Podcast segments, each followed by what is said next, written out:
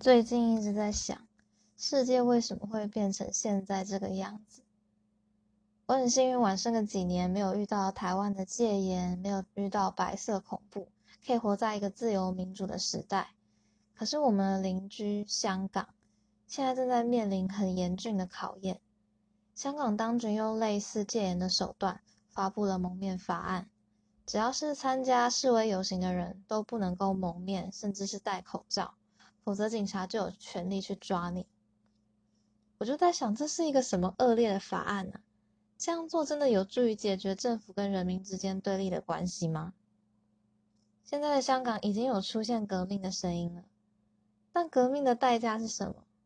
真的要把革命的重责大任就放在香港的年轻人身上吗？